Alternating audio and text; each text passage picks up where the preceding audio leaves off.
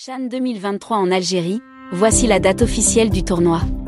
Après la Coupe d'Afrique des Nations 2023 qui a été officiellement reportée à l'hiver 2024, c'est au tour du Chan d'être décalé.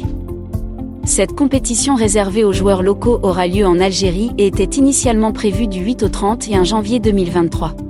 Le tournoi a été reporté d'une semaine et se tiendra du 13 janvier au 4 février 2023 il y a lieu de signaler qu'une délégation de la Confédération africaine du football a effectué la semaine dernière une visite de travail en Algérie.